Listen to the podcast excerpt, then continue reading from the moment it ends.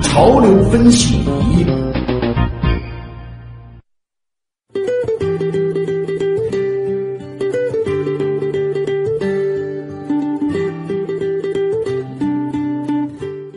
新闻实验室还在继续。昨天的节目当中，我们是说到，随着一则生食三文鱼团体标准的发布，有关红鳟鱼、三文鱼的话题是再次引发广泛讨论。上海市消保委今天下午举行公开讨论会，上海市人大代表、消保委委员、消费者代表、专家、行业代表性企业以及团体标准的起草方中国水产流通与加工协会等方面参加讨论会。相关情况，我们来听东华记者胡明觉的介绍。份标准当中呢，围绕这个红鳟鱼啊，到底算不算三文鱼？社会上的议论很多。那同时在这一次的讨论会上，也是成为大家争论的一个这个焦点了。那红鳟算不算三文鱼？其实，在今天参加的一些这个专家当中啊，他们也是形成了意见的交锋。上海海洋大学的教授陈胜胜就表示，他不是不赞同把红鳟鱼是列为三文鱼的。他也是从这个学术研究上啊，呃，列举了一些具体的这个种类，比如说在中国农业大百科经典书当中都没有将三文鱼的种类去进行分类，因此呢，三文鱼是一个约定俗成的概念。既然是俗成呢，就应该去保持大家这个传统意义上的一些理解，没有必要再去拓展。但是很快呢，就作为标准的这个起草方啊，来自这个行业协会的专家就认为呢，呃，这个三文鱼其实是一个非常大的一个概念啊，并不是是指这个深海当中所有的这样一些大西洋龟，而是一个非常这个大的一个概念，他甚至还举了一个例子啊，他说，比如说这个张家的这个大毛叫大毛，那李家的大毛也是大毛，究竟哪个是真的呢？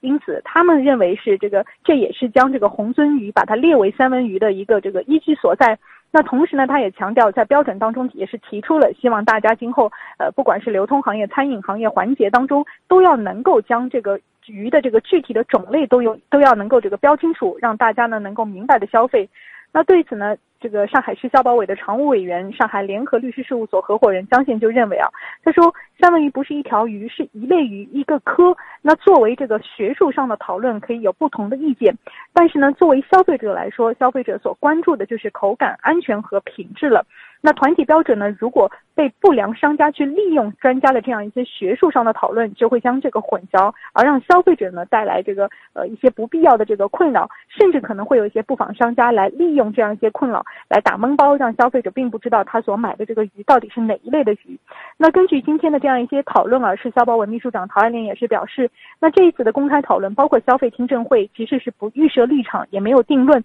更多的是希望能够将这样一些这个依据所在，包括消费者。理想理念当中的一些这个关键所在，比如说大家买的这个鱼是不是值这个价格，是不是这个安全等等，从中呢能够获得更多的信息，让大家能够明白消费、用脚投票，同时也是希望能够不断的规范行业协会，来引起相关主管部门的重视。再来关注其他科研发现，中国科研人员参与的国际团队昨天在英国《自然光子学》杂志发表论文说，他们利用硅光子集成技术开发出一款通用光量子计算芯片，能够用于执行不同的量子信息处理任务，这是推动光量子计算机大规模实用化的重要一步。光量子计算机使用光子来编码量子比特，通过对光子的量子操控及测量来实现量子计算，有望解决密码破译、分子模拟、大数据处理等传统计算机难以解决或解决不好的计算任务。科研人员利用硅基光波导芯片集成技术设计并开发出面向通用量子计算的核心光量子芯片。使用这一芯片制造的光量子计算机可以实现小规模量子检索、分子模拟和组合优化问题等应用。从中科院强磁场科学中心传出消息，中心田明亮研究员课题组在拓扑半金属材料研究中取得重要进展。研究人员发现一类三重简并拓扑半金属层状结构的 PTBI2。国际权威学术期刊《自然》杂志日前呢在线发表了这一项成果。拓扑半金属材料具备奇异的磁运输性质以及极高的载流子迁移率等特点，在未来低能耗电子学器件应用上具有重要价值，因而呢也成为国际凝聚态物理研究的前沿和热点研究方向之一。